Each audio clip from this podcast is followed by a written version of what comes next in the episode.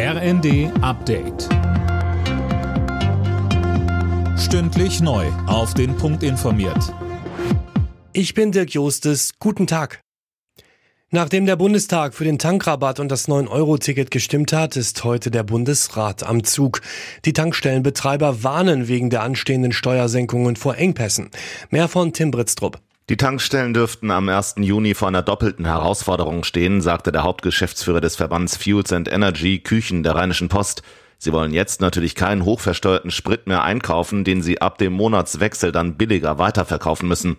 Allerdings dürften genau dann viele Autofahrer die Zapfsäulen ansteuern. Verbraucherschützer raten dazu, den Tank zum 1. Juni nicht komplett leer zu fahren. Die Union kritisiert die schleppende Lieferung von Flugabwehrpanzern an die Ukraine. Er frage sich, ob das nur ein Bluff war, sagte CSU-Verteidigungsexperte Hahn der Bild.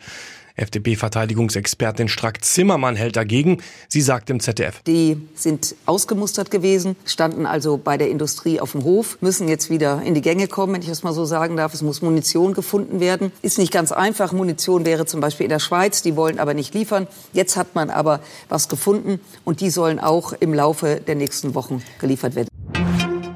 Katar will wohl schon früher Flüssiggas nach Deutschland liefern als bisher angepeilt, nämlich schon ab 2024. Das kündigte ein Regierungsvertreter im Handelsblatt an. Das Flüssiggas soll helfen, Deutschland unabhängig vom russischen Erdgas zu machen.